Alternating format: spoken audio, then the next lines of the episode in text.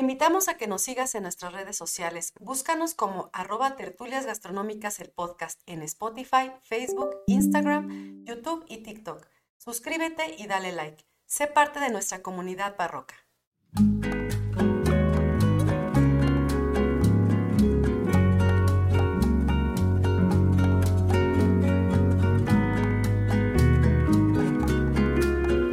A todos, bienvenidos a Tertulias Gastronómicas, un podcast donde platicamos de gastronomía, su entorno, significado, rituales, evolución y uno que otro chisme. Yo soy Viridiana Pantoja. Y yo soy Ingrid Millán. Y juntas nos echaremos una, tertulia, gastronómica. ¿Cómo estás, amiga?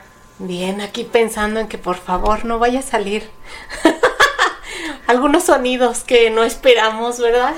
Bueno, es que vamos a ponerlos en... Acuérdense ah, siempre contexto, amigos, contexto. es correcto. Lo que pasa es que no estamos nosotros, ustedes, ¿cómo es? No, están para saberlo, nosotros no es para, contar. Exacto. Pero estamos eh, a 31 grados pero con la, sensación térmica como de 40. A la sombra, exacto. Sí, la verdad, ya no sabemos si es la menopausia, este, o si de verdad. O el alcohol. O el alcohol, salúdame. o la locura. O la locura, no sabemos, pero hace muchísimo calor. Entonces, solo por hoy vamos a hacer el intento de dejarla este, aquí en nuestra oficina. La ventana abierta, pero estamos en un lugar donde pues la carretera está como cercana, entonces si escuchan el, el trailero? El dual embajada es el grillo es porque fue un A la bestia.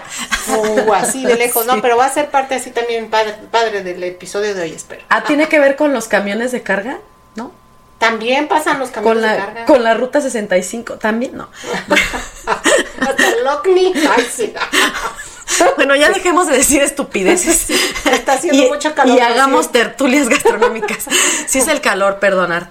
Em, bueno, pues darles la bienvenida a otro episodio más. Muchas gracias a todos los, los barrocos que nos han acompañado a lo largo de este camino. Y también queremos agradecerles porque en varias de nuestras plataformas ya estamos pasando los 100 suscriptores. Entonces, eh, acuérdense que para nosotros es muy importante que ustedes se suscriban a nuestras redes, que le den like, este porque eso para nosotros pues nos va a permitir seguir manteniendo este, estos canales abiertos y pues nada, les agradecemos mucho a aquellos que se han sumado este, últimamente. Yo personalmente me voy a dar a la tarea este, de buscar a las personas que se han eh, integrado nuevas y les vamos a mandar saludos, ¿va? La el próximo episodio. Y gracias también a todos aquellos que nos apoyan en Patreon. Sí, también. Que finalmente es este, lo que nos ayuda a que este proyecto sobreviva. Sí, y, se vienen cosas bien padres para Patreon. Entonces, también a los que no se han suscrito, vaya y suscríbase a Patreon. La verdad es que está bien accesible por todo lo que van a poder encontrar en cuestión de eh, información, búsqueda de información. Eso también es algo que les garantizamos que todo lo que nosotros platicamos aquí en Tertulias tiene una base eh, bibliográfica. No, no, no, no son de a gratis. Todo esto que usted ve aquí atrás no es de a gratis. Solo algunos. es parte de toda la colección que se, aquí se avienta mi amiga. Y este, yo por ahí le presto las revistas de, del amor, esas son mías, pero todo lo demás es de ella. Bueno, sin más entonces, amiga, ¿de qué vamos a hablar esta semana? Ay, pues mira, estamos próximos Ah, todavía faltan algunos capítulos, ¿no? Pero estamos próximos a terminar. Y la verdad es que yo siento que nos falta más de, de México. Ahora, ahora nos hemos eh, enfocado en lo internacional. en temas internacionales, que también es súper interesante, ¿no? Claro. Porque también van dando contexto para la cuestión de la cultura mexicana. Em, pero bueno, eh, en la actualidad voy a hablar justamente de, de cocina mexicana. Ustedes saben que la actual cocina mexicana involucra técnicas, equipos, ingredientes, rituales, ¿sale? Que son una mezcla de diferentes etapas en la historia del país, de diferentes costumbres que nos han traído de distintos pueblos, incluso los que estaban aquí, ¿no? Pero esta cocina mexicana da la, la curiosidad de que no puede replicarse, muchos platillos no puede replicarse, si no tiene los utensilios correctos. Uy, ya sé para dónde vas. ¿Sale? Voy por mi metlapil con permiso. Ándale, vamos para allá, ¿no? Sí. Bueno, existen justamente ciertos utensilios que le dan carácter, que le dan identidad y que sin ellos no podríamos tampoco em, reconocer ciertos sabores o aromas o texturas que van este, ayudando ¿no? a la conformación de, platillos o de bebidas que hoy, pues es eso, forman, forman la pertenencia de nuestra patria, ¿no? Entonces, hoy vamos a hablar de cuatro utensilios muy mexicanos. Muy bien. Señora, saque su metlapil. Eso es un metate. Y, su- ¿no? y tráigaselo para echarnos bueno, aquí una tertulia. Eso sí tengo que hacer un paréntesis como siempre lo hago. No son los únicos. Tendríamos que dedicarnos No, podríamos de dedicarle episodios. uno y tardarnos días hablando de uno solo, Así de su es. historia, de la creación, de cómo se usa, de dónde se construye, cuál es de este cuánto y- cuesta. porque también hay hasta como y todo, ¿no? y hay hasta como historias, ¿no? Que están atrás de ellos o como parte de leyenda, ¿no? También, tienen algunos. También hay cuentos Ajá. y todo. Entonces, pues una disculpa obviamente porque no se puede abarcar todo. Sin embargo, pues sí iremos tocando otras cosas en otros episodios. Y por lo menos hoy vamos a hablar de cuatro muy, muy mexicanos. Muy bien. ¿Sale? Este, em, y pues vamos a comenzar. Dale. ¿Te parece? Introdúcenos en el tema, amiga. Claro. bueno, sí. pues dentro de los utensilios que nosotros en México seguimos utilizando, está uno que tiene, yo creo que es el más antiguo, sí, es el más antiguo de todos, ¿sale? Por eso voy a hablar de él en primer lugar, ¿no? Y ya empezabas a hablar de su compañero infalible porque no funciona si no son estas No dos sirve. piezas. Ujú. Es el metate, ¿vale? Y bueno, durante la prehistoria en América, se han encontrado piedras de moler con una edad aproximada de 7750 años. Bueno, antes de Cristo. ¿Sale? O sea, en realidad son más. Sí. Porque si le sumas los 7750 años Sí, antes de Cristo más sí. los do- 2000 que ya llevamos, Sí. estamos hablando de utensilios que tienen 9000 años de Ya antigüedad. estoy como la de TikTok, amiga, así aquí con las ecuaciones y Así, así como de... Te cae así de. Sí, sí, así de suma, resta, multiplicación. la raíz La cuadrada. hipotenusa. ¿Sale? Y en un inicio, estas piedras de moler, las que se han encontrado, pues fueron obviamente planas. Y con el uso, pero también con la especialización, comenzaron a hacerse cóncavas. ¿Sale? Es algo muy interesante porque pues están hechas de piedra. Em, eso es lo que ha ayudado a los eh, estudiosos justamente a encontrar estas raíces del pasado, porque gracias a que son de piedra han podido conservarse durante todo este tiempo y como dentro de ellas se molieron semillas, especialmente, ¿no? O cereales, también se han podido fechar por esta datación de carbono que hay en, que se, que se queda ahí en los recovecos, se queda, ¿no? Así es. Es que aparte, en ese entonces, pues no había la, la conocida marca de jabón en polvo para poderlos lavar. No había lavavajillas. ¿no? Bueno, lo de curarlos con el tiempo va a ir apareciendo. Sí, porque en la prehistoria no creo que la doña, este, bueno, no, No, doña, ¿no? No creo que la mujer le haya dicho, ay, los voy a lavar y a desinfectar porque ya sabes, ¿no? No.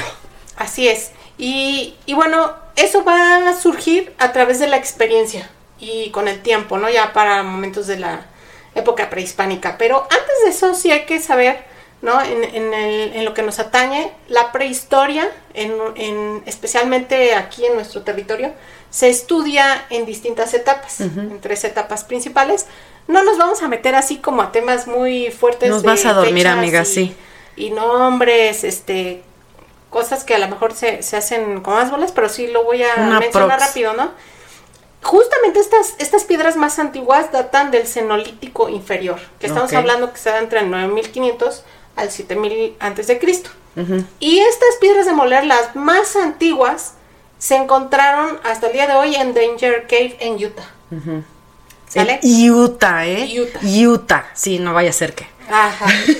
No empieza con P, con U. y bueno, después de este descubrimiento, en el cenolítico superior, que es posterior a esta fecha que le estoy diciendo, está ya más cercano Yo como a lo me que hago bolas con cero, esas fechas. ¿Sale? Estamos hablando de entre el 7000 antes de Cristo y el 2500 antes de Cristo, que ya estamos hablando de que es a un paso de que comience la época prehispánica, cuando ya se da el florecimiento de las culturas, cuando comienza la agricultura, cuando el hombre cambia, ¿no? Evoluciona. Y em, en este momento, por ejemplo, aquí les traigo los datos exactos, ¿no? En California se encuentra eh, una tendencia a aumentar la dieta a base de recursos vegetales y acuáticos en una amplia zona ya geográfica.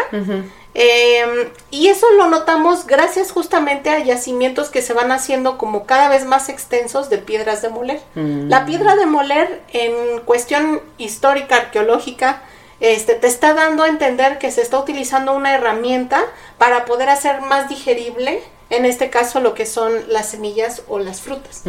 Y esa piedra va a aparecer justo cuando en esta dieta comienzan a entrar este tipo de ingredientes o alimentos. si no, no tendría sentido tenerlas. Cuando platicamos en el episodio del pan, que hicimos por ahí un TikTok, este, de que hablabas de que ya en, en aquellos años se habían encontrado restos de este de cereales molidos es en este Las tipo de gachas, ¿te acuerdas? Ajá. Exactamente. Son en estas piedras. Sí, pero esas piedras hablábamos del pasado prehistórico en Europa, todavía, ¿no? Que es todavía más antiguo. Sí. Si aquí estamos hablando ya muy cercano a lo que es el 2500 antes de Cristo, recordemos que pues en esta evolución del hombre, ya platicaremos porque eso va a ser tema de otro episodio, no lo quiero tocar. Ok. ¿No? Tanto del hombre prehistórico en América como el hombre prehistórico en otros lugares, pero bueno, para que lo recordemos, eh, tiene que caminar y va a haber migraciones, ¿no? Y los homínidos más antiguos pues datan de más de 6 millones de años. 7 millones de años. Y estamos hablando de que el hombre que llega a América, aproximadamente según los últimos estudios, o por lo menos lo que yo he estado leyendo, cuentan que 40 mil años antes de Cristo fue como cuando comenzaron justamente a entrar a lo que es el territorio americano. Y eso, en este periodo evolutivo de millones de años, aprendió muchas cosas. El hombre que llegó aquí ya llegó muy avanzado con respecto también a sus presas, pero no voy a hablar de eso justamente el día de hoy. Muy bien. ¿Sale? Entonces, esta parte justamente de- del, del cenolítico superior nos da a entender que en esta segunda etapa ya muy cercana a lo que es este el brinco hacia lo que es la, la época prehispánica, cuando inicia este florecimiento de las culturas que yo les platicaba, nos indica que en la dieta no solamente ya va a haber animales, o sea, fauna de estas cuestiones que sabemos que iban persiguiendo a sus alimentos, ¿no? Y que se alimentaban de mamuts y otros animales que no voy a tocar. Pero bueno, eh, en un inicio se da con eso y en una segunda fase se introducen los vegetales. Lo sabemos por las piedras de moler. Y cuando hay más yacimientos de piedra de moler, identifican también la cantidad que se ocupaba en la dieta, el- la importancia de ellos. Su ¿Sí? plato del buen comer. Ándale. Y bueno, así como sucede en, en este yacimiento, por ejemplo, en Little Sycamore, en el sur de California, California. se encuentra un yacimiento que le llaman incluso basurero porque es muy profundo y contiene muchas, este, muchos restos arqueológicos. Ajá. Este rindió alrededor de 116 metates. Ok. Solo ese sitio, Ajá. ¿sale? Con restos de mariscos, de huesos de ciervos, de nutria marina y de aves acuáticas. O sea, era la licuadora. Eh, sí, ¿no? Y entonces imagínate, 116 metates en un solo lugar. Te está hablando de verdad de algo muy es que a lo mejor ahí era la tienda de metates. Ah, ahí se hacía. Ahí se distribuían. Por eso había tantos. Y bueno, en Baja California se encontraron también piedras de moler y manos en una edad aproximada de el 5050 antes de Cristo. Cuando hablemos de manos, y eso a lo mejor mucha El gente joven no la conoce, no las, no las conoce así, solo las abuelitas es la que decían manos, ¿no? Pero es el metlapil. Que por ahí, ¿no tienes uno por ahí, amiga, para enseñárselos? Eh, sí, si quieres. Ah, pero no lo tienes aquí. No. No, olvídenlo. Luego les pasamos una foto. Pero, o En sea, el mucha. Sale. Sí, claro. En uno de nuestros TikToks cuando estoy haciendo el pinole de, de Chile. De Chile, sí. Lo que pasa es que hay mucha gente joven que desconoce, que no sabe qué es el metlapil, por eso quería. Bueno, en fin. Y luego, amiga, si quieres dar una pausa y lo traigo. ahorita síguele. Bueno, pues entonces en Baja California ya se encuentran estas piedras de moler con manos y estamos hablando ya de 5000 años antes de Cristo. O sea, cada vez se, acer- se van acercando más, ¿no? Y en Texas se encontraron también muelas, manos, metates, morteros, piedras con muescas y también la presencia de restos vegetales que dan indicio a que estos vegetales se, se metían dentro de estas piedras para hacerlas más digeribles. Entonces ese es como el antecedente prehistórico de lo que son las piedras del, del- de moler. Y en esta, en esta, en este brinco, ¿no? Cuando ya llega la, la, la época prehispánica, sucede pues ya desde colocarle un nombre, ¿no? En náhuatl el término correcto para describir esta piedra de moler hay dos. Hay una cóncava, la cual nosotros llamamos molcajete, pero esa vamos a hablar en unos momentos más, que sería la segunda pieza o el segundo utensilio del que vamos a hablar para hacer cocina mexicana. Y el primero, por supuesto, es el metate. El metate tiene que venir sí o sí acompañado de un hijo pequeño, que era lo que decíamos. Si no, no funciona, ¿sale? Y este hijo pequeño se le llama el metlapil, que significa el brazo de la piedra o el hijo de la piedra. Ok. ¿Sale? Y el, el metate viene de metatl, que significa piedra de moler. Entonces, eh, estos, estos significados los saqué del gran diccionario náhuatl y eh, según el diccionario enciclopédico de gastronomía mexicana de Ricardo Muñoz Zurita, la raíz metatl y pili significa hijo y otro dato interesante también es que el metate, por supuesto, ya se ocupaba en otras culturas previas a las que hablaban náhuatl, estamos hablando, por ejemplo, de la maya, y en maya se le conoce como luca. Ok. ¿Y al metlapil es el K? No sé ahí cómo se llame, fíjate, solo encontré Si alguien es de, si, si alguien es de, de, de Yucatán, De Quintana maya, Roo, de, que nos diga cómo se de dice el Chetumal, metlapil. que nos diga por favor. ¿Cómo se dice el metlapil? Exactamente. Y bueno, Oye, ¿y por qué ya no decimos metatl? ¿Por qué decimos metate? porque se fue deformando. Pero estaría de padre, ¿no? O Pues sea, es todavía continuar con esa raíz de metatl. Pues es, es como se ha ido deformando muchas de las palabras, ¿no? En, en- y depende de la palabra, ha ido evolucionando, ¿no? Hay palabras que, que sí se parecen mucho a esta raíz en náhuatl, como chiltomatl, que es jitomate, que de todas maneras se deforma un poco el sonido, o incluso el mismo tomatl, ¿no? Pero para los españoles era muy difícil. Pero ya no están los españoles. No, pero somos producto de esa mezcla. Ya viene Por enojada. eso, sí. Regresemos a hablar náhuatl, Por claro eso- que sí. Por eso justamente se van deformando. No, y ¿no? estaría padre porque soltamos la lengua. O sea, si queremos aprender a hablar una lengua, como el náhuatl, por ejemplo, cuando la estás este, utilizando mucho, ya ves, hace rato que estábamos tratando de, de decir un poema ¿Cómo en, me, me da- se me traba la en, lengua? en- Tarasco. No, no era en Tarasco. Eh, acuérdate que no es Tarasco. Ah, es purépecha, perdón, exacto. pero sí, Entonces estábamos tratando de, de, de, de leer un, un poema en Purépecha y nomás no nos da la lengua. Entonces Sí. lo mismo es para el ensayar, náhuatl. Es ensayar Ajá, mucho, es sí, estar práctica claro. y practica y practica. Pues Así imagínate, es. ellos estaban pues tan cerrados, ¿no? en, en ese momento pensando que eran ellos mismos dioses superiores. Entonces, pues sí, debió haber sido muy difícil. Para nosotros es muy difícil tratar de, de hablarlo. Lo que no hablamos, pues ya me imagino ellos, ¿no? Entonces, vamos a continuar, ¿va? Y originalmente el metate lleva una tercera pieza que no es necesariamente el utensilio, no es parte del utensilio, pero que las mujeres aún ocupan, ¿no? Que es el petate. Que no se vayan a confundir entre metate Y petate. ¿no?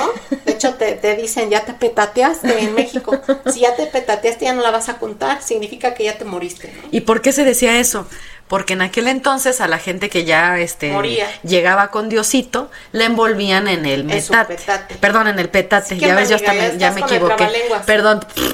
Entonces, no era en la piedra de moler. sí, exacto. Ahora, petate justamente refiere a un, una especie de tapete que es más o menos de largo aproximado de una persona, como bien dices, y que está trenzado con fibras vegetales.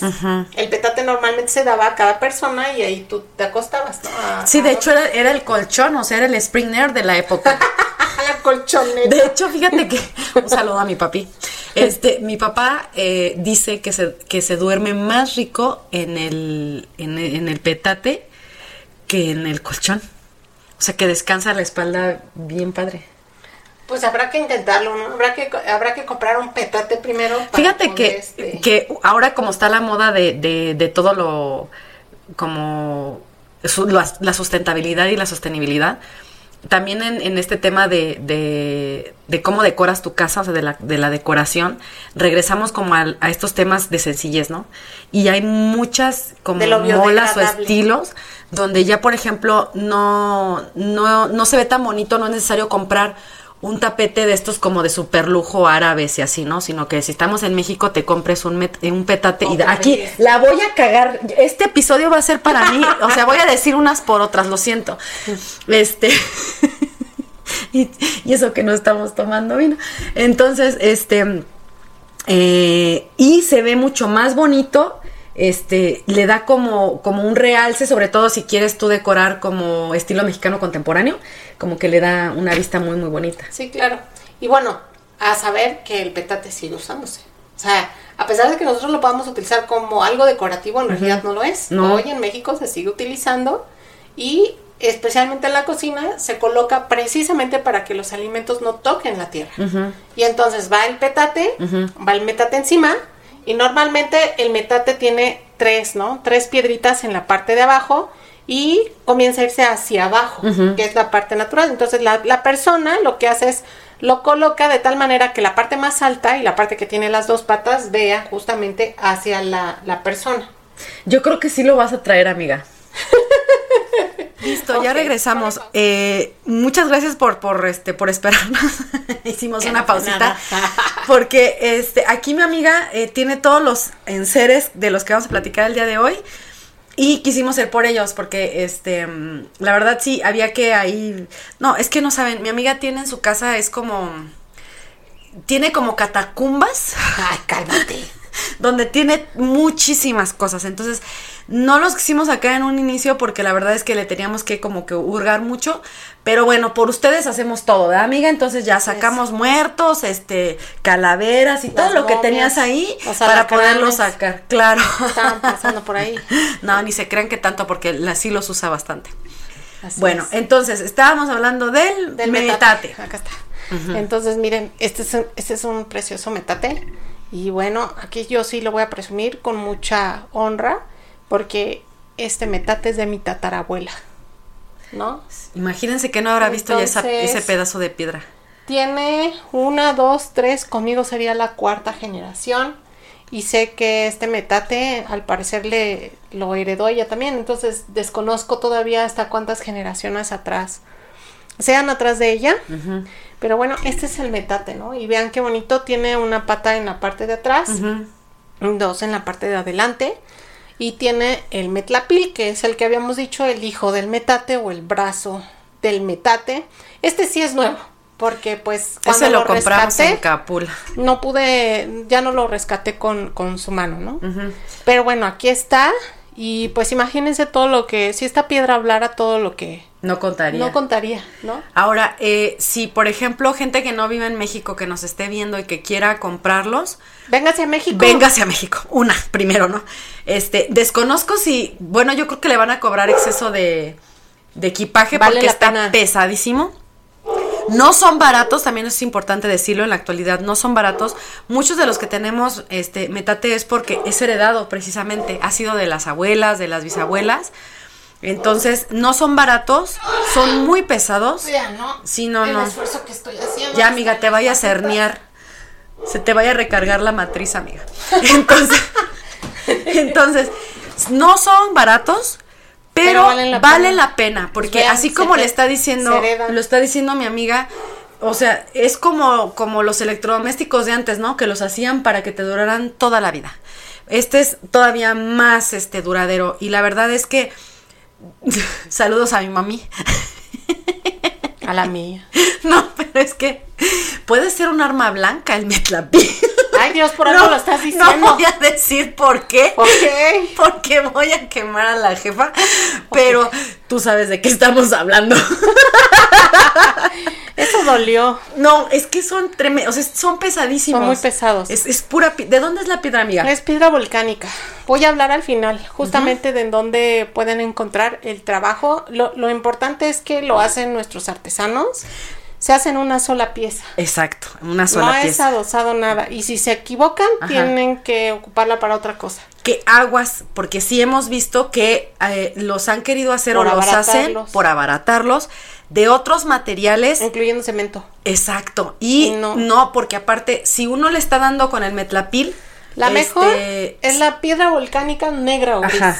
Pero aparte de eso es porque los otros materiales sueltan sustancias que son tierras. dañinas para el cuerpo. Entonces, no, tiene que ser de piedra volcánica. Si no, corra usted de ahí inmediatamente. Córrese. Corra Córrese. y cuénteselo a quien más confianza Vaya al puesto que sí lo tenga. Exacto. Entonces, bueno, este es, este es el metate. Entonces, piedra volcánica, voy a hablar en un momentito más donde los pueden encontrar. Desgraciadamente, el metate está en desuso, hay que decirlo también. Este ha sido eh, reemplazado con las actuales licuadoras, incluso ya industriales, o los brazos de inmersión. Y, eh, pero sí es de importante decirlo, ¿no? Jamás, jamás, ni en sabor, ni en textura va a igualar la piedra de moler a ninguna licuadora, ni a ningún este utensilio electro, eléctrico. Sería, o sería, bueno, un consejo sería como que en el diario vivir, pues usar a su licuadora, ¿no? O cualquier otra cosa que tenga Pero problema. para un especial. eh, por ejemplo, es en que la confección de un mole, de los que hablábamos en el primer fíjate episodio. que, fíjate que ni, ni- o sea, también, hacer tortilla. pero ni siquiera en, en algo tan, tan complicado, ¿no? Porque se hacer mole también es difícil. Me refiero a mm, hacer este, regresar a hacer estos ejercicios en familia. Sí, porque eso es algo que hemos perdido mucho por el tema de la cotidianidad, del trabajo, de que pues, estamos todos viviendo en chinga. Entonces, este, la verdad, si usarlo es, lento, o sea, sí lleva su proceso. Tiene su, su maña también, cuando te estaba viendo yo que estabas moliendo este el chile el otro día, no es cualquier cosa. No, no es O sea, tampoco es que le hagas así, tiene Y su bueno, técnica, ¿no? Tiene varias ya, ya se han desarrollado varias, porque en un inicio eh, la gente prehispánica estaba completamente conectada con la madre tierra.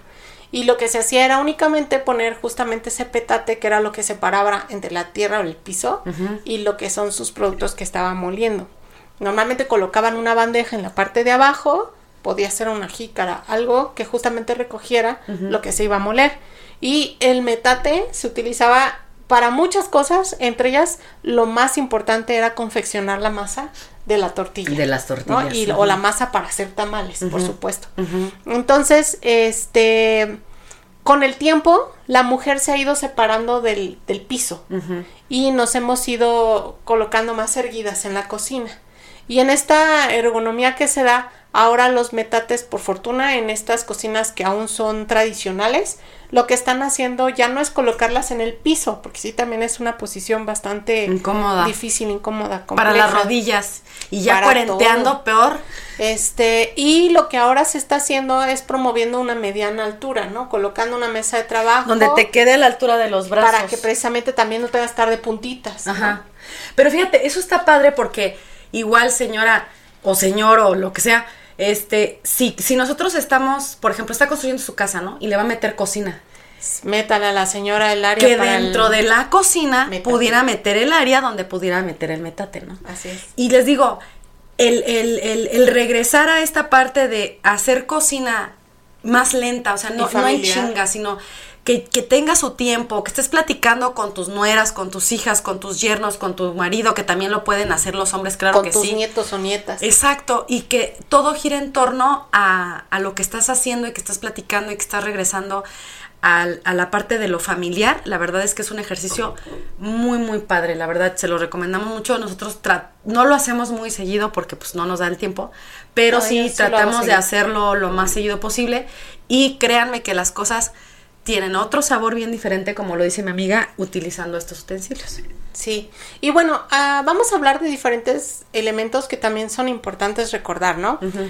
En la cosmogonía de este, las culturas mesoamericanas, eh, los utensilios, los más especiales como son el metate, el molcajete que está de ese lado y que vamos a hablar en unos momentos más, y lo que es el tequil, que es el, el fuego, el fogón, que se crea exprofeso en ese momento para cocinar los alimentos, tienen tres patas, siempre. Y esta anatomía de verdad es que no se voltea el, el utensilio y estás metiéndole muchísima fuerza. En cambio, este, he visto que otros utensilios con cuatro patas que uno podría pensar que tiene más, estabilidad, no. se caen incluso en los bancos, ¿no? Entonces, el tequil, el metate y el molcajete replican esta cuestión de los tres, de las tres patas en algo que eh, eh, prehispánicamente, o en este caso en náhuatl, se le llama tenamatzin. Y originalmente, como les digo, están hechos en piedra volcánica en una sola pieza, tallados. Esto es artesanal, no hay máquinas de por medio. El artesano va decidiendo el tamaño de la pieza según el La pedazo piedra. de roca que tiene en sus manos y de ahí no se desperdicia nada porque las rocas más pequeñas las va ocupando para hacer piezas todavía más pequeñas. Sí, hemos visto hasta así de chiquititos. Y hagan de cuenta que normalmente cuando te venden el, el metate o el molcajete, te dejan escoger el metlapil, Depende. ¿no? Ajá. O el temolote también. Sí. Porque va a depender mucho de las manos de cada mujer, en este caso, o del hombre, el que está comprando, para decidir en cuanto al peso, en cuanto al grosor, ¿no? Y como se sienta cómodo agarrando, es el que va a utilizar, el que se va a llevar. Son dos piezas que van unidas, pero no necesariamente se hicieron las dos especialmente para una a una sola, ¿no? Sí, Tú no es como la licuadora que tiene que ser forzosamente la tapa de esa misma marca y así, ¿no? Aquí no yo- hay problema. Exacto. Yo siento que desde ese momento en que tú lo estás comprando, eh, Ese se es hace una profeso conexión. para ti. Ajá. Se hace una conexión, Sí. ¿no? Y, y cuando esto se hereda, de verdad que para mí el tener esto aquí en mi casa es así como, es sagrado, más que un altar. O sea, para mí es tener aquí a, a mi familia, ¿no? O sea, está aquí las manos de mi tatarabuela. Y la Sí, amiga, historia. ya se me hizo el ojito Remy. No, te, no llores. Ya voy a Aquí no hay chingar. Kleenex. Ah. Ah. No digas marcas, amiga. Con estas, hablando del pañuelo desechable. Y este, en estos metates todavía hoy en México confeccionamos moles, adobos, hacemos masas para hacer tamales, tortillas, tostadas, lo que tú quieras. Y también, por ejemplo, en zonas como Oaxaca, se ocupan calientes para sacar el chocolate de metate, que también es un clásico, ¿no? el, el casca- el cacao se tuesta, vamos a hablar de otro utensilio de en donde se tuesta, y posteriormente se coloca sobre este metate, normalmente abajo hay fuego, hay brasas o hay alguna candela que esté calentando continuamente la piedra, y con eso la grasa del chocolate se va haciendo, va promoviendo que puedas molerlo sin ningún problema. Esa es otra característica, que son todoterreno. Todo terreno. Todo terreno, o sea, Sí. les, los puedes meter a las brasas, les metes fuego, les Sí. metes hielo, o sea, nada de que, ay, es que se me va a Y ahí, ahí voy, romper ahí porque-". voy a saludar, ahí voy a saludar a la chefa, a la maestra Delia, a quien mando un saludo porque ella es todo terreno. Ahorita que dijiste, ¿no? Todo terreno la maestra Delia se lleva su metate a las ferias internacionales en su maleta. Lleva un metate y un molcajete porque es cierto lo que ella dice, ¿no? Conocer la cocina mexicana es hacerla, pero es hacerla from scratch. Es sentir el utensilio, tocarlo, incluso promover que la gente intente hacer los movimientos para entender esta complejidad y esta conexión que existe con la comida. desde Aparte va a ser usted harto ejercicio, vas a quemar muchas calorías. Así es. O sea, lo de la ida al gimnasio, olvídate, aquí, trabájale Por eso aquí. dicen mano de pozolera o De de, tamalera. tamalera, ajá, sí, sí, Así sí, es. sí. Porque cómo hacemos ejercicio con eso. Sí. Y bueno, entonces es algo mágico hablar del metate en nuestra cocina, porque el, el metate nos ha acompañado en el caminar de mucho, mucho tiempo a nosotros eh, como cultura mexicana, a otras culturas, por supuesto, latinas, que son nuestras hermanas, y que hoy en día podemos ver reflejado en diversos pueblos del país, en diversas ciudades, incluso en cocinas súper contemporáneas que están dándose la tarea de recuperar estos utensilios y poderlos mostrar con orgullo al mundo. Entonces, eso lo, lo aplaudo y lo felicito y este y es un precisamente un renacimiento de nuestra propia cultura el, el tener esto vivo, no nada más como un utensilio así como, como adorno, ¿no? Que también se puede, ¿eh? También, también. O sea, también se Hablando de puede. vintage y lo estético lo puedes ocupar, Sí. pero Es más, o sea, cuando no lo estés ocupando, tenlo en un de- lugar que se vea, que luzca, porque la verdad es que sí es bien bonito a la vista. Y cuando lo ocupes, pues ya lo ocupas, lo lavas bien lavadito, lo escobeteas y lo dejas en su lugar bien padre, ¿no? Otra cosa importante que tengo que mencionar es que si usted no es de México y quiere comprarse este tipo de utensilios, infórmese bien cómo se utilizan. Porque luego ahí andamos viendo Ah, en internet gente favor, que anda haciendo eso. tortillas en la máquina de hacer tortillas, Nada más se queman. metiéndola al fuego. Este, y cuanta demás estupidez que luego ya. no le demos espacio a esas cosas, por favor. No, no, pero o sea, es Sacrilegio. Exacto. Es bien importante que cuando nosotros vamos a aprender de otra cocina, pues aprendamos los Bien. utensilios, cómo se utilizan y no andemos diciendo pendejadas, ¿no? Este, o haciendo estupideces. Y eso, exacto. ¿No? Que también, por cierto, ya si, si quieren nuestras tacitas de tertulias gastronómicas, también ya las tenemos a la, a la venta. venta en nuestra En página. nuestra página es la primera merch que vamos a sacar. Entonces ahí mándenos un correito y díganos cuántas quieren. Y con mucho gusto se las hacemos llegar este, por una módica cantidad. Eh, y otra cosa, em, digo, debe de ser para todos, ¿no? Pero yo voy a hablar por mi país. Para nosotros estos utensilios son Sagrados. sagrados.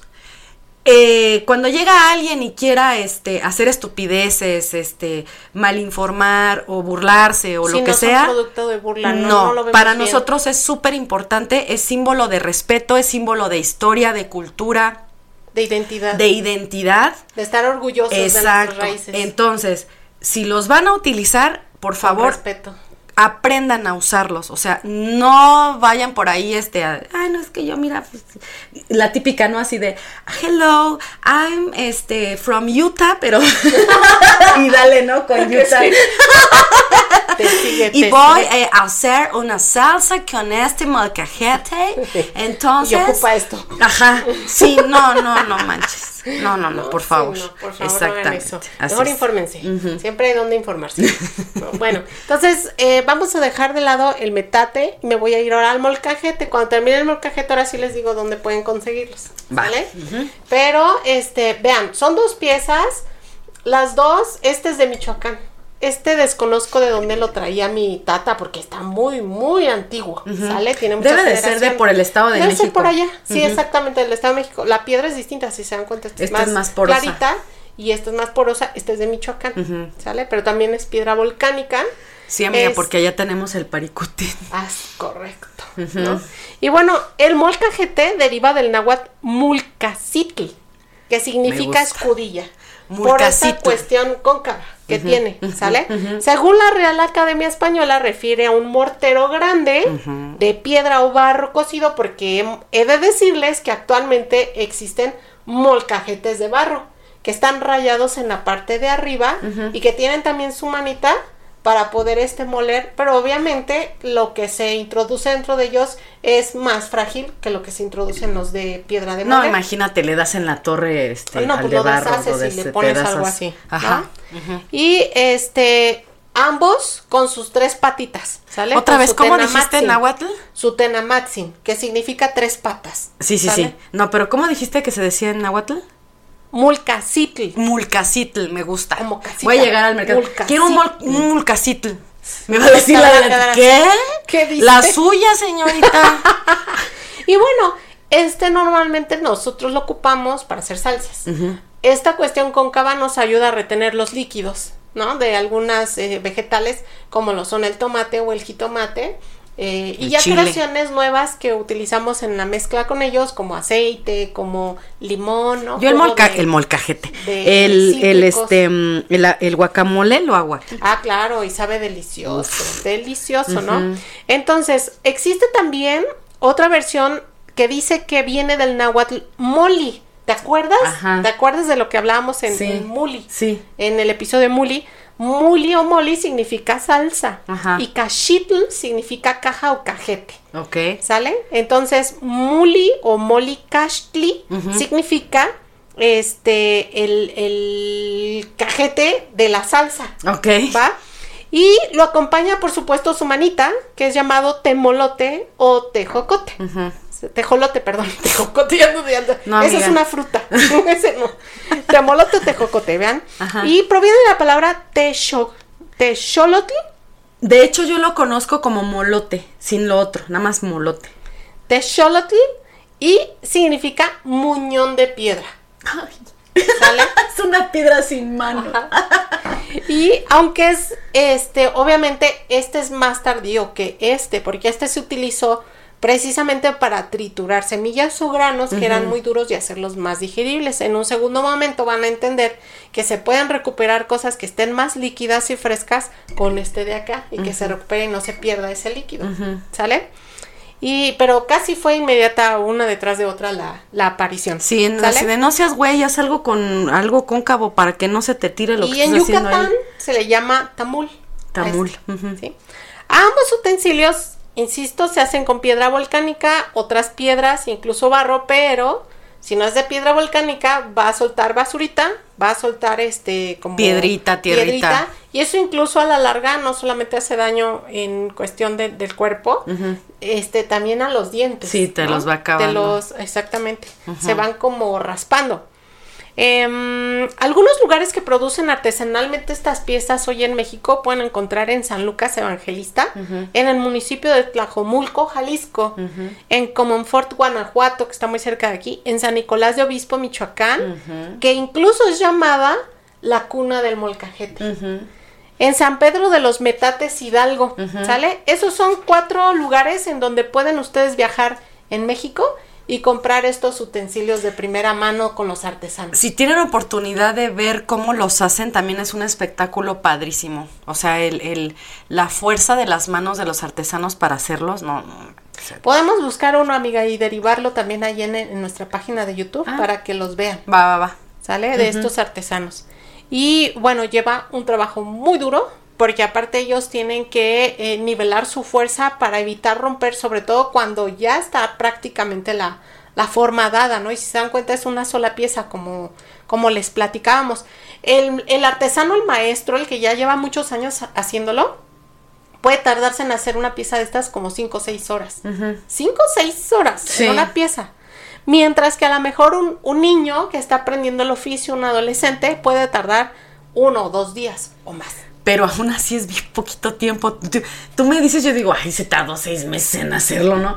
Pero no, se tardan bien poquito, pero es que es ya por la, la, Por la facilidad que tienen de esa la experiencia maestría, ¿no? que ya traen, sí. Así es. Aparte agarran la piedra con los pies. ¿No has visto? Sí. Yo digo un día, yo hago sí, eso y me vuelo un dedo fácil. Ay, sí. o, o toda la, el pie No, completo. con la destreza de cómo van Sí, no, no, no, y así con agarrándolo con los las pies. manos. Sí, no, no está, no, no, es que por eso les decimos que no es cosa de juego, o sea, es que es de verdad. eh, Historia, no, no, no, o sea, maestría. cuando platiquemos, o no sé si lo vayamos a tocar después, pero igual los casos, por ejemplo, de, de Santa Clara del Cobre, o sea, si, si, si, si no tienes la experiencia, o, a ti o le das al compañero de al lado, porque ya ves que es un mazo tras otro, así como con cadencia. Y lo puedes echar a perder el No, producto. pero aparte está el que está volteando así Es el casito y unos así, uno, y otro Sí. y otro y otro. O sea, si tú le rayas ahí en equivocarte en el paso, este, no sé, te habló alguien por teléfono No, o algo, te- no, o sea, te, No, te aparte- das en toditita la si, M. Si examinas la pieza, se ve armonía dentro de ella. Sí, Los sí. golpes se ven armónicos. Sí. No se ve una discordancia. No, pareciera Parece que están hechos a propósito. ¿no? Ajá, exactamente. Matemáticas. Sí. Fractales. Ándale. Algo así. Sí. bueno, y bueno, como les platicábamos, también es costumbre en México que estas piezas se hereden de generación en generación. Suelen ser de madres a hijas o de abuelas a nietas también, porque a veces entre las generaciones pues tienes hombres, no hay varones, a menos que esta nuera pues obviamente sea bienvenida por la familia, y le guste la cocina, se hereda, si no normalmente se lo dejan a la, a la nieta. Ahí le va la otra. El consejo, señoras. Quieren que este sus sus em, que son las esposas de tus hijos son sus nueras este para integrarlas a la familia Póngalas a póngalas a cocinar, Que se ganen su póngalas a hacer el, el metate póngalas a trabajar este para que ahí es donde se van a curtir. Aparte, déjenme decirles que justamente el metate y el molcajete recuerdan este calor de hogar dentro de las cocinas mexicanas. Y cuando hay un día de celebración, días antes o incluso el mismo día, las mujeres se reúnen en las casas. Normalmente la que toma el cargo del metate suele ser la, la anfitriona o la matriarca, ¿no? Suele ser la abuela o la tía abuela o la más grande la que está utilizando este utensilio que es tan especial y que, insisto, para mí refiere el corazón de un hogar. Es como la pieza más importante, ¿no? Dentro de una cocina mexicana. Y bueno, estos utensilios también se curan. Claro En México nosotros llamamos curar antes de no es que un tenga utensilio. gripa Sí. no es que tenga influenza Y no. bueno, ¿qué hacemos para curarlos, no? Porque pues es- he visto también cosas así tremendas en la red, ¿no? Sí, entonces ahí les va. A mí como enseñaron mis abuelas, mis abuelas, ¿no? Eh, cu- cuando un utensilio llega a casa y no sabemos cuánto tiempo estuvo afuera, entre la tierra, entre los transportes, entre la gente que estuvo pasando por ahí, ¿no? Que a lo mejor pasaron por ahí ratas, fauna nociva. Siempre, siempre hay que lavarlo con jabón y con agua, ¿no? E incluso varias veces. Y tallarlo con una fibra dura, porque la fibra blanda no sirve para la piedra. Una vez que se ha tallado, normalmente se puede dejar sumergido un poco de tiempo en agua y posteriormente ya que se seque se comienzan a, moler en ellas cereales o semillas muy duras que Como el puede arroz. ser arroz, puede ser maíz, palomero, por ejemplo, o puede ser frijol, que es de las más duras. Y comenzamos a moler, a moler, a moler. Y hay que estar moviendo ese polvito finito y estarlo moviendo, moviendo, moviendo. No sé si se alcance justamente a ver, pero ese, ese, ese movimiento que uno va haciendo y que va haciendo polvo hace que este polvito vaya introduciéndose en los hoyos que son más grandes y los va tapando. Entonces, de alguna manera nos ayuda a que el alimento cuando ya comience realmente a ocuparse este utensilio no se atore en esos orificios. Lo vamos como a sellar con el polvo que va a ir salir. sellando. Y poco a poco con el tiempo se va haciendo más lisito. Sí, este, yo, a mí se me facilita más con arroz, pero ahí cada quien ya, es, de hecho arroz con sal también. De grano también. Con sal de grano. Con sal ajá, de grano. Exacto. Exactamente. ¿Cuánto? Hasta que deje de salir, este, bueno, a mí eso me, me lo decía mi mamá, hasta que deje de salir, este, como basurita, ¿no? Grisecita, que ya quede bien, bien, bien limpio el, este, el polvito blanco. Y bueno, ahí se los pongo para que justamente Igual, igual, este, ¿no? También lo mismo. lo mismo, los dos son iguales. Ahora, amiga, ¿por qué no se les echa, este, cloro? No, porque lo mismo es piedra y absorbe chupa, ¿no? Es que no falta quien diga, ah, es más fácil. Hay que enjuagarlos muy Le bien. pongo cloro. Sí, no, y, que obviamente la, la fibra que están utilizando es exclusivamente para utensilios, ¿no? Para atrás, no es la, la fibra que va al baño, cosas así, ¿no? No, no, no, no, no, no. De hecho, hasta puedes tener una nada más para esto. Yo, por ejemplo, antes de meterle O la fibra, con una escobetilla, exacto. Con la escobetilla se queda también re bien y ahora sí, ya lo lavas que es otro jaboncito. utensilio mexicano de limpieza, ¿no? sí, ya sí, hablaremos sí. en otro en otro episodio de él, porque de él no voy a hablar el día de hoy, ¿no? No, no, y nos bueno, alcanza el tiempo, amiga. vamos con el utensilio número 3. Ah, ese es mi favorito también. Bueno, esta belleza se llama comal. Parece un plato, ¿no? Unas judías. ¿Se dan cuenta? Es un ¿Por poco qué es como comal de qué? Este es de barro. Mm. ¿no? Es que todos asociamos el comal, o bueno, la mayoría, con el que es de... mm, ¿Qué es? ¿Hierro? ¿Fierro? No, este... Sí, el de hoy de hierro colado, ¿no? Exacto. El negrito. El o- negrito, ajá. Ya, incluso las planchas ya también, desgraciadamente todos estos utensilios, insisto, están en desuso. Amiga, no se alcanza a ver. Súbelo. Por desgracia. ¿no? Súbelo al metate. Es que no quiero que se vaya... No más tantito. No, no, no. Aquí, aquí, aquí, aquí. tantito. Sí, amiga, no le vayas a dar en la torre. Si no me vas y me compras otro, Ay, ¿eh? sí, amiga, ya en Michoacán hay un montón. Te, te traigo el que quieras. Este es Hidalgo, me lo traje, me lo regaló. Bueno, yo te traigo uno de Michoacán. Ah, no, si es de tu suegra, cállate los hocico. Te está No, no, no, ¿eh? amiga, Te no, perdón, señora, con todo el respeto, como no, claro que sí.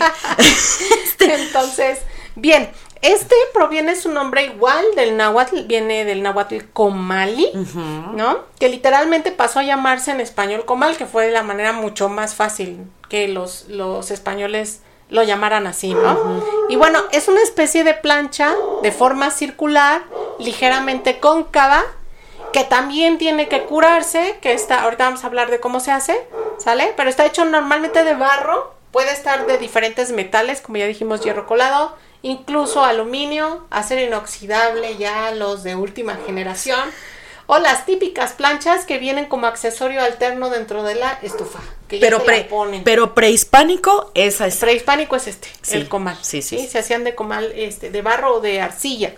¿Sí? Incluso en la historia de la evolución de las cocinas en México, hubo un momento en el que el fogón eh, se le colocó un espacio, o el brasero también, un espacio con un comal, pero adosado al mueble de esa cocina que era parte de arcilla o barro, en donde se colocaba. No, no había manera de quitarlo, pues estaba. Era la cocina puesto. integral de aquella época. Así es, así es. Y bueno, el comal es muy importante en nuestra cultura, ¿sale? Porque en ella se cocina prácticamente todo, ¿no? Todo lo que no va directo al, al fuego. Sí. Y entonces en, en este en este comal nosotros podemos tatemar, o sea, podemos agarrar y colocar ingredientes para hacer una salsa, Jitomate, cebolla, ajo. tomates, Tomates, chiles. hasta hierbas, ¿no? Sí.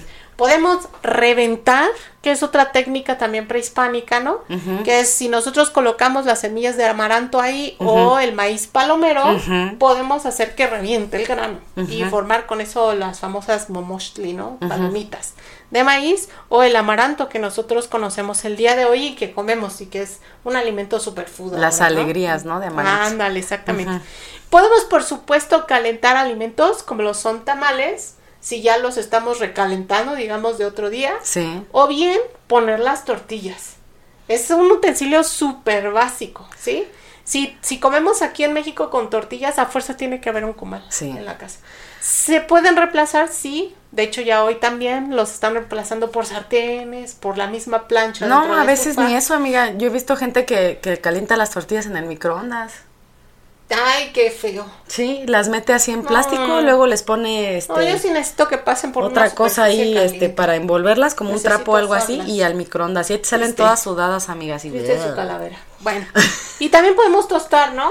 Incluso el pan, Ay. el pan que ya no tiene nada que ver, ¿no? El pan bimbo, el pan de caja, Sí. lo podemos tostar aquí. No, pero yo me acuerdo del, ca- cacao, amiga. Uh, también el Yo- cacao para hacer chocolate. Luego vamos a hacer, tenemos por ahí un episodio pendiente de películas, pero la escena de, de Tita, este, tostando Muy cacao y poniéndose así la, este, el aceitito que sale así en los labios, que porque cada invierno se le partía y que le cae ahí, este, ah no, que está ella, este, mm, tiene, tiene ahí el, el- el tema de que a lo mejor está embarazada de, del trinche Peter y este, y, y por eso está preocupada, ¿no?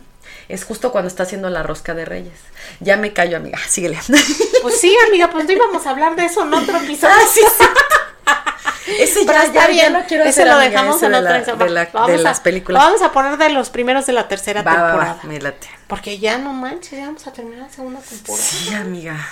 Se nos ha pasado el tiempo volando, de Sí. verdad, escuchas. Sí, Muchas gracias, Muchas gracias por, apoyarnos. apoyarnos. Y bueno, entonces, Entonces, ¿cómo se ocupa, no? Y cómo para, para poder ocuparlo en estas primeras veces lo que hacemos es la misma manera que los demás se tienen que llegar a bañar. Bien con una fibra, esta no necesariamente tiene que ser tan dura. no, porque se ¿no? rompe. Esta puede ser una fibra verde, la otra una fibra negra o de metal incluso, pero esta verde.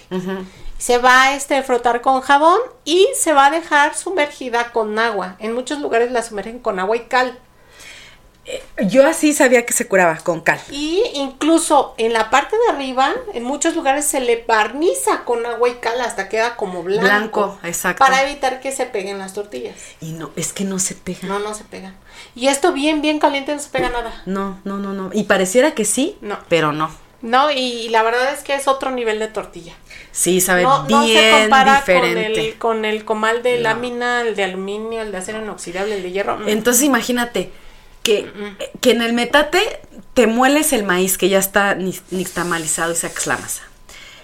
Haces tus tortillas a mano, no en el que también es esta, también esa es otra, la, la, la máquina para hacer tortillas, pero todavía en el rancho se hacen a mano. a manita, así, se va haciendo, se va haciendo la tortillita, va dando vueltas. y se va. Y que aquí te hagas una salsa martajada, no, o sea, es que, no, no, no, ya, ya me dio hambre, amiga, vámonos Vamos a a, comer. hacer, vamos a hacer esa en el episodio adicional. Ah, va, lo ¿Me podemos dejar para, para, el para taco Patreon. hecho con los Sí, utensilios. de a de veras, así, from scratch. Órale. Sí, me late, va, va, va. Así lo hacemos para Muy que bien. se inscriban Es correcto. en el Patreon. Así es. ¿Va? Prometido. Y entonces, bueno, el, el- el único inconveniente del comal de barro es que es muy frágil. Entonces, pudo haber pasado todo este tema de lo lavaste, lo curaste, lo usaste y resulta que cuando ya lo vuelves a lavar y lo guardas, alguien decide poner algo encima y se rompe. No, amiga, ¿No? si usted, si usted tiene las manos de, de estómago como yo, que está lavando, agarra No y se le cae de las Ma- manos, manda a alguien más a hacerlo. ¿No? No, sí, no, sí está, sí es frágil, la verdad. Así es. Y bueno, esos son mis comentarios con lo que es el, el comal. ¿va? va. Vamos al último utensilio del que vamos a hablar justamente el día de hoy. Es de mis favoritos, amiga, Ay, por sí. lo que hace.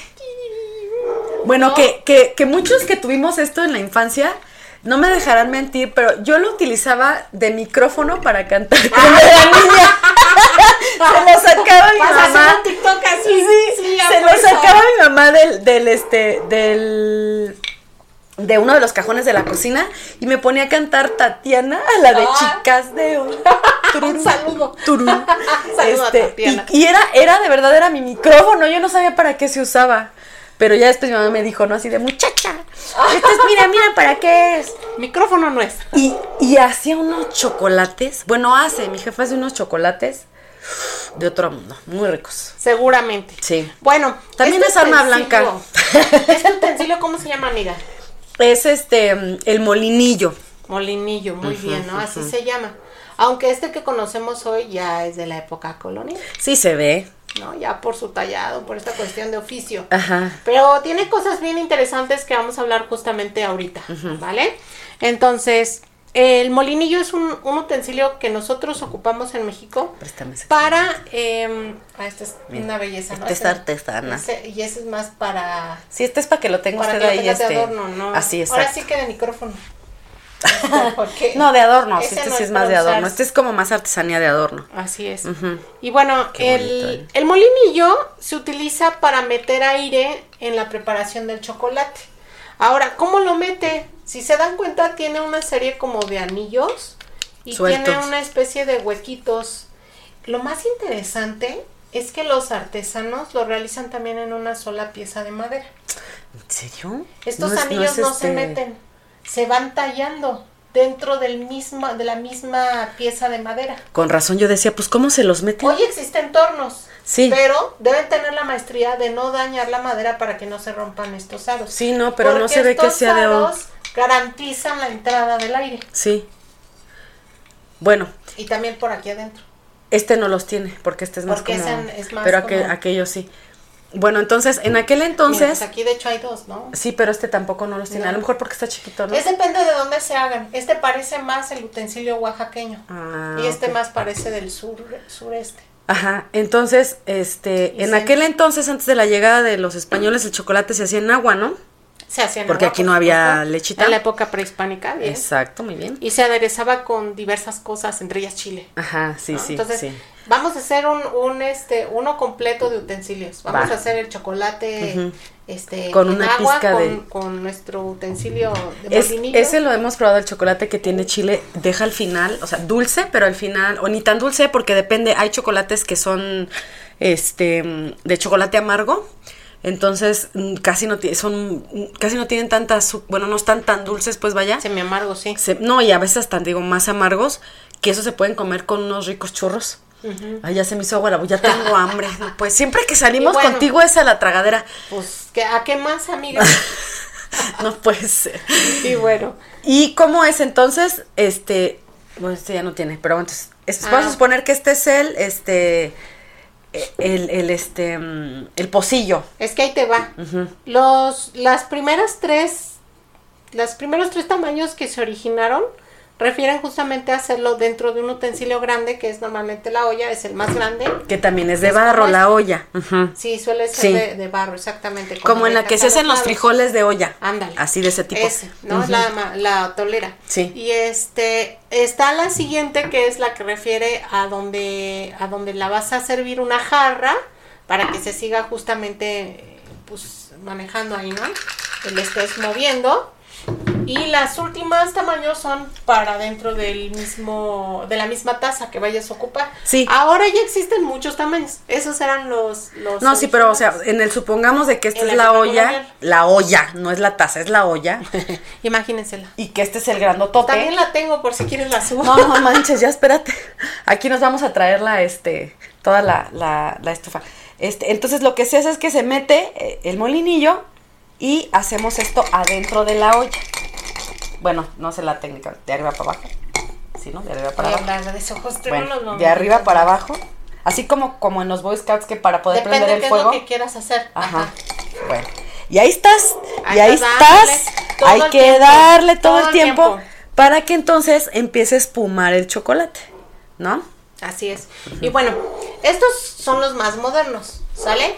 Bueno, modernos ya tenemos, insisto, hasta estas eh, brazos de inmersión con los cuales muchos cocineros actuales realizan la, la mezcla y la espuma, ¿no? O, las se- mismas batidoras. Las chiquititas estas que se hacen cuando se hace el, el, O hasta el cho- un- no, el café, este, el maquiato y estos que les gustan, que es, que es como una especie de, de palito así delgadito y al final tiene como unas aspitas, así chiquito, delgadito así, y lo meten así en la leche y, brrr, y Ah, espuma muchísimo la sí. leche.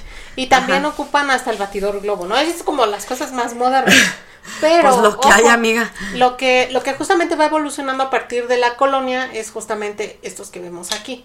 Más antiguos que estos de madera que justamente pa- parecen más a esto, pero normalmente llevan menos aspas y están menos decorados y no suelen no Son tener- como muescas más suelen- rústicos. Ajá, suelen no tener los anillitos. Se llaman amachocoatl. Amachocoatl. Ajá. Y esos provienen de Oaxaca. Ah. ¿no? Esos son todavía más antiguos. Y sí se parecen, pero no, le digo que no tienen estas cuestiones sueltas, ¿sale? Esos ya se ocupaban desde la época prehispánica. Y en Veracruz y Tabasco puede ocuparse una raíz de palmera que se da en la sierra de la familia Chamaedorea. Ok.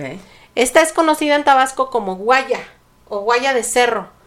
Y esta, por ejemplo, el fruto se come cocido en ensalada. Otra vez, ¿el fruto seco qué dijiste? Se llama guaya. El fruto de ese arbolito, esa planta se come en Tabasco. Se puede comer eh, cocido, en ensalada, frito. ¿Qué dije? ¿Me? Ni cuenta me di. Bueno, olvídalo. Ok, luego lo tendré que revisar porque no, todavía no me cae el 20. Y revuelta con huevo. No sé si la siga regando, pero bueno. es que tú solita te pones de pechito. Bueno, y por ejemplo, en, en Veracruz también se utiliza esta planta, pero allá se le llama tepejilote. Sí, sí. Y este se ocupa en Córdoba y Alvarado. El frutito se come en tortitas de queso con caldillo de jitomate. ¿Qué dije? No, nada. ¿Qué dije? Nada. Y bueno, aquí por ejemplo lo que se ocupa es la raíz. Cuando tú ves la raíz, o sea, la escarban y la sacan, lo que ves parece como una mano. Es un palo así y tiene abajo como así como sus dedos. Esta raíz. Se lava muy bien y con eso espuman el chocolate. Fíjate. Entonces todavía más. Pues podría ser como una escobetilla, ¿no? Es más así. antigua. ¿Sale? Y este. El molinillo que hoy conocemos fue mejorado, como les digo, por esta época colonial, cuando llegan aquí los oficios y se enseña estos talleres de carpintería, que llegan los frailes a enseñar justamente a, a- a los indígenas. Eh, y por ejemplo, existe uno que van a hacer en, en esta época como el aneloloni. ¿Sale? Ese anenoloni que ya existía, Alonso de Molina lo define en un libro en 1571 en su diccionario náhuatl como un instrumento para mecer el cacao cuando se hace. Ok, duermas de mí. No. Otro, por ejemplo, también prehispánico, se le llama chicoli. Que bueno, en el diccionario náhuatl encontré que lo define como garabato para alcanzar fruta u otra cosa. Y es que cuando tú ves las imágenes, resulta que parece también como, como, como con cuatro dedos, haz de cuenta así, y un, un palo, ¿no?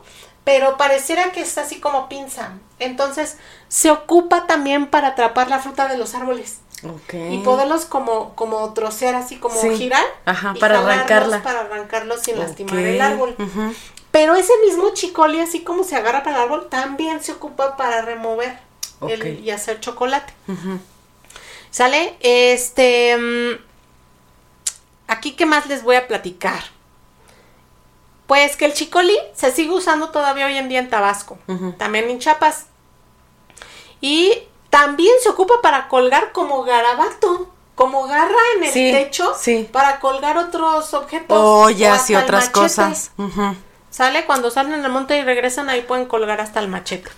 Y el árbol empleado suele ser uno que se llama el cacahuananche. Cacahuananche, sí. Ajá. Que forma normalmente, como te digo, es, es la ramota y luego vienen cuatro derivaciones. Pues ahora sí que lo que pudieras meter, amiga. Ay, Dios. ok, y dices que soy yo. No, no, no, pero, Pero o sea, me refiero a que, o, o- o sea, como hoy, ¿no? Si no tuvieras esto, pues hasta con un tenedor le haces, ¿no? o sea, con lo que mm, te encuentres ahí para meterle y que dé vueltas y que... Aparte de esto es que necesito que... ¡Mete la mano ahí! que caliente, ¿no? El pie. sí. Y bueno, otra manera también, otro tipo de utensilios desde la época prehispánica fue el acahuil o aca- acuahuitl, ¿sale? Lo menciona Bernardino de Sagún en el Códice Florentino. Y bueno, actualmente estos molinillos ustedes los pueden eh, ubicar en zonas sobre todo coloniales, en lugares como Oaxaca, eh, como Chiapas, Aquí también Michoacán. Oaxaca, Puebla, el Estado de México. En la mayoría de la los, México, de los mercados, tradicionales. tradicionales hay un área, de hecho, donde eh, hay gente o hay artesanos donde te venden las palas para el pozole o, o las los cucharones para el pozole, las palas para el atole, este, diferentes, todo lo que es como de madera, ahí lo encuentran, ¿no? Este, por ejemplo, los, me da mucha risa porque, ¿te acuerdas que ya platicábamos de los, este, de los zacates para bañarse? Que normalmente en un mercado te cuesta 15 pesos un zacate y que en Sara los están vendiendo creo que en 350 sí, pesos. De eso, no es que, no, de verdad, de verdad. Aparte de verdad. Este, no, no, no, pero o sea, te dice, te dicen ahí en la descripción. Te dice en la descripción, ¿no? Producto biodegradable. Pues siempre ha sido biodegradable, pedazo de animal. Porque viene de, o sea, no es que, que, que el de Sara sea mejor. Nah. Porque este es importado pues es de aquí, babas. O sea, ¿de dónde lo vas a importar, no? O sea, de verdad no, no, no sean consumistas y no, no compren esas cosas. Mejor cómprenle a un artesano y les va a salir hasta más barato. Van a apoyar su economía. Y aparte, este, eso es como de super white chican, ¿no? Así de, ay, mi sacate biodegradable que lo compré en Zara de 600 pesos. No, macayo. Bueno. O sea, se ven peor. Estos utensilios sí suelen ser caros. No es como cualquier otra palita de madera porque lleva dificultad al hacerlo. No, pero los hay, hay modelos más económicos, ahora si valga, valga la redundancia, hay modelos más económicos, hay otros mucho más artesanales, más este garigoleados que son más caros. Sí. Si lo vas a comprar para pues, darte un lujo, cómprate pues uno carito, ¿no? Aparte duran toda la vida también, duran muchísimo tiempo. Si no anda usted cantando ya en la EDA con ellos, le va a durar mucho. Pero los hay muy sencillos y que tampoco, o sea, cuando dices que tampoco es que estén muy caros, amiga, no, no, no. No, no, no, pero. O sea, sí, la versión estándar más vara no, es tan cara. No te va a costar una pala. No, como no, cualquier no. otra no, cuchara no, no, pala no, de son madera, más no. caros. Porque llevan más Pero trabajo. tampoco es que Porque vas a yo sí he comprar. escuchado de gente que dice, ¿qué? ¿Tan caro? Y oye, pues no manches, lleva trabajo. Pero a Hacer ver- esto en una sola pieza no es cualquier cosa. Es que piensan que son este, o sea, que los hacen a máquina y así. No, son a mano, se hacen a Su mano. cabeza para el pozole. Mi varita mágica. Oye, sí estará bueno, ¿no? Así andar por la calle y cuando escuches estupideces, ¡cállate! Sí, no, no.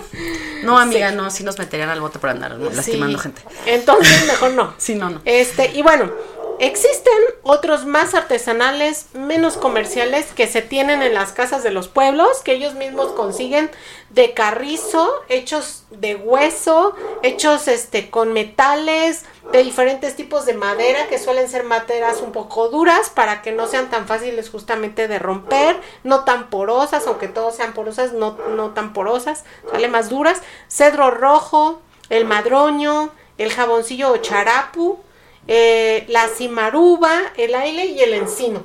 Suelen ser los árboles con los que se hace el molinillo. Te los pueden hasta laquear. O sea, si tú quieres, este, te los pueden hacer de acabados de lo que tú quieras. A ver, vamos a Obviamente, a más este, Porque no se ven. a más cosa, pues más caro, ¿no? Pero sí los puedes hasta personalizar, ¿no? Yo he visto gente Uh, que sí. tiene con hasta su nombre o el nombre de la familia grabado en, en Ah. el mango.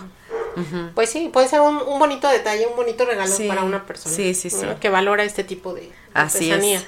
que tiene un, un uso.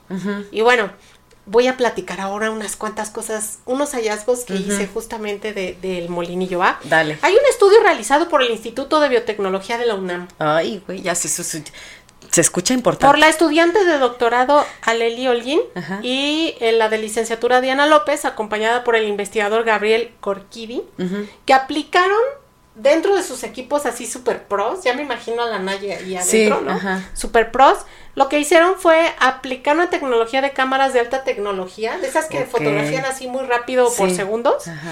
para ver cómo se usaba el molinillo. Utilizan una solución que es más o menos lo mismo en, en tema de, de, mm, de lo espeso y lo pesado del chocolate, Ajá. pero transparente para que pudiera justamente la Verse. cámara captar el, el La movimiento. densidad igual que la del chocolate. Ellos previamente tienen que estudiar lo que hacen las señoras para hacer chocolate, las La entrevistas, técnica, todo. cuánto tiempo, en qué utensilio, que sea arriba, que en medio, que abajo, ¿no? Por eso decía que iba a platicar un poquito más Sí. en unos momentos, ¿no? Y este, lo que da como resultado, ahí les va, ¿sale? Encontraron los siguientes hallazgos. La primera es que el ciclo de ida y venida, o sea, Eso. cuando uno lo ocupa es así. Y de regreso, ajá. Entonces, un ciclo así, dentro del utensilio correspondiente, ¿sale? Logra capturar esa cámara 5000 imágenes por segundo. Ok. Al pasarlo por cámara, cámara Por lenta- cámara por lenta. cámara lenta, pudieron concluir que este ciclo de ida y venida se completa en aprox entre 200 a 300 a 300 A mili- 300, ajá. Ya estoy hablando muy mal, Sí, amiga. A 300 milisegundos. Así. 200 a 300 milisegundos, ¿vale? Bueno. Además, se logró medir la velocidad lineal. O sea, si sumaran esta ida y regreso, ida y regreso de todas las veces que se está ocupando. Se ¿sale? genera energía también, ¿no? Aparte, ¿no? Ujú. de, esta, de esta velocidad lineal de su utilización llegó a 11 kilómetros por hora. Ok. O 2.5 metros sobre segundo. Ok. ¿Sí? Comparables con equipos modernos para generar espuma. Porque ahí es cuando empiezan a comparar Sí, con la mano del hombre Ajá. Con la electricidad y los utensilios que ya utilizamos que tienen motorcito. Para que no nos cueste disque trabajo. ¿No? Y resulta que, Que nanay. que están iguales Ajá. prácticamente, ¿no? Realizar el chocolate promue- promueve movimientos no solamente de ida y venida del utensilio. Lo complejo aquí es que se baja, se coloca en medio, se sube y se continúa haciendo así hacia alrededor y, y así, ¿no? Entonces, en la parte de abajo, lo que hacemos es, cuando entra la pastilla de chocolate de metate, lo que hacemos es ayudarle justamente con esta parte de aquí. Y estamos moviendo y lo que hacemos es deshacerlo. Le estamos ayudando a que se disuelva. Yo, te, de hecho, también leche. sí le hago así tantito de repente. Exacto, por eso tiene esta parte de aquí, Sí. para que también el chocolate se vaya como metiendo entre los hoyitos y vaya disolviéndose. Cuando lo ponemos en la parte media es ayudar a que esa grasa y ese chocolate ahora se vayan dispersando hacia varias partes de lo que es el, el líquido, que está en, en continua, ¿cómo se llama? En Movimiento. movimiento y que está calentándose. Y en la parte de arriba es para lograr justamente la espuma. Ahora, esta aparición de burbujas que ellos, eh, que los científicos comentan y que estudiaron junto con las, las personas a las cuales entrevistaron, comentan que la mejor son aquellas que son las, ellos dicen que la espuma más estable es aquella que es la más pequeñita, las burbujas más pequeñas. Sí. O sea, son las que van a, más van a tardar en reventarse, ¿sí? Entonces la mejor espuma. Que es cuando ya tienen ustedes el chocolate en, el, en la taza y le puedes meter o chopear una hogaza de pan o una concha y, Y la espuma aquí. sube así. O sea, no, no, es, es una obra de arte eso, ¿no? Y te llenan los bigotes. Amiga, vamos por un chocolate. Ya casi termino. Con este trinche calorón y un chocolate. Sí, sí, sí, se nos quita el calor con Sí, eso, recuerda. con lo Sí, caliente. sí, Y sí, bueno, dos datos más. Dale. ¿Sale? Algo que se dieron cuenta es que no importan si es una persona grande o pequeña, si tiene las manos gruesas o delgadas, si es tosco o, o muy, Delicado. este, muy delicado. Todos promueven que se logre un excelente movimiento con estos mangos. Ok. Y por último es que el utensilio es tan eficiente como los aparatos modernos eléctricos. Sopas. Por eso no, por eso no se ha dejado de hacer. científico en laboratorio. Sopas. Ahí están los resultados. Sí. Yo creo que todos, ¿eh? O sea, la función que tienen son buenos para la función que tienen, excelentes, de hecho, y no lo suple nada. O sea, uno al cajete no, vaya, en sabor y en otras cosas no lo suple una licuadora. No, no, no, para nada. O sea, la licuadora tiene su función, pero pero estos utensilios tienen la tienen otras funciones o parecidas, pero no hay quien no hay que lo supla. No, no, no, no, no. Ay, amiga, pues qué interesante estuvo el episodio de hoy. Aguase porque ese se cae y le cae a alguien y lo matas, ¿eh? Ando viendo dónde se puede ver este conito aquí, así, que no se veía. Sí. El sí, sí, sí. temolote. Mira, ya empezó. Ya, ven, no ya- fue la bestia. Ya me, ya me siento en la Ciudad de México, no inventes. Ya vienen por ti, Mira, amiga. ahí va el, el Acá está. helicóptero. Aquí estoy. Cállate porque ahorita escóndeme. No, no es cierto.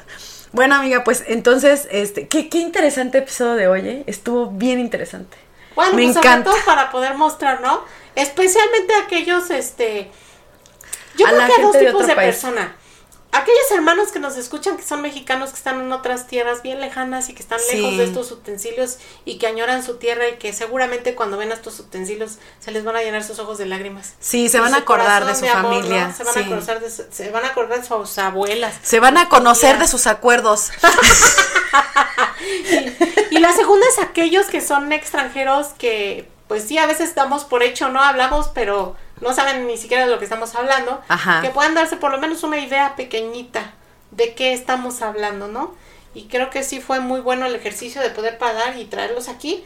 Y pues ojalá nos acompañen en el Ahora extra bájalos. para que vean justamente cómo se ocupan. Sí, sí, vamos a tener en, en, en, este, en los episodios eh, extras en Patreon. Perdón, perdón, es que ya es la hora. Este, en Patreon vamos a tener episodios extras donde vamos a hacer varias cosas en estos utensilios para que ustedes puedan ver cómo se utilizan. Este, y lo rico, bueno, eso ya no lo van a poder degustar, pero pues sí van a poder En ver cómo nosotros nos, lo cosme- nos los comemos. ¡Qué mala! ¡Qué mala onda! Bueno, entonces pues, este, muchas gracias amigas por otra semana más de información. Les agradecemos mucho a las personas que nos acompañan, que se quedan siempre con nosotros hasta el final. de los episodios. La verdad es que tratamos de hacerlos eh, lo más menos posible. Hay ocasiones en las que sí, este, pues es contexto y hay que hablar de él, ni modo, pero este, dejen de, de- de escuchar otras cosas y mejor vengan a escuchar Tertulias Gastronómicas, el podcast, para que tengan un poquito de conocimiento de cultura general. Dejen de decir estupideces. No, no, Este, también este, ¿no? No, de hecho, ¿te acuerdas que alguien nos puso por ahí? Ah, nos este, encantó, muchas Nos gracias. gustó mucho el comentario, este, lo vamos a, ¿qué te parece si lo, si lo, lo volvemos a subir? O sea, lo, lo sacamos Lo y lo pegamos, así. exacto, de una persona por ahí que nos puso un comentario, este, Muy padrísimo, es así como que te callo la boca de un, de un cachetadón con guante blanco, ¿no? sí. Sí. Este, y también otra, eh, queríamos invitarlos a que participen, a que nos pongan sus comentarios de bueno qué les parecieron los ¿Qué pasa en sus episodios. casas, no? Exacto, si ustedes comparten eh, junto ¿Cómo? con nosotros historias en su, con su familia, con sus Porque a la- A abuelitas. mejor este, lo que decíamos, ¿no? Que en maya, pues, ¿cómo se dicen estas manitas? Ajá. Desconozco. O qué hacen, porque hay gente que no solamente hace, por ejemplo, aquí el guacamole o la salsa. Por ejemplo, hemos visto hasta restaurantes, ¿no? Que sacan este el Los molcajete caliente con Cortes, carne, con mariscos, cortes, quesos. quesos. Yo he visto hasta los, cho- los choriquesos aquí. Que Entonces, es muy actual, ¿no? Muy Sí, no, claro. Pero también uso. es importante, exacto, ver qué otro uso les dan. Entonces, coméntenos eh, qué, qué otras cosas. Nos este, sirve a todos, a todos, ¿eh? A todo aquel que comparte también se está llevando el, el, el que lo lee, el, ese aprendizaje adicional que a final de cuentas es por lo que nació este podcast. Claro. Y otra cosa, amiga, los invitamos también a que si ustedes quieren que hagamos un episodio de algún tema específico, eh, ya sea de, de cocina mexicana o este a nivel internacional, coméntenos.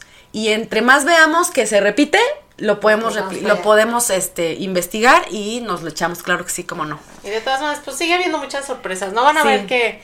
Pues eh, de eso se trata, que sean sorpresas cada capítulo, pero esperemos de verdad que todos, no importa si es el número uno, el veintitantos, todos les hayan dejado o les estén dejando algo, algo padre, ¿no? No Sí, solamente de un tema de, con- conocimiento. de conversación, sino que digan, wow, yo no sabía eso, ahora entiendo por qué se come esto, ahora le doy un valor a, Diferente. al- a mi platillo, a la costumbre, al uso. Así es.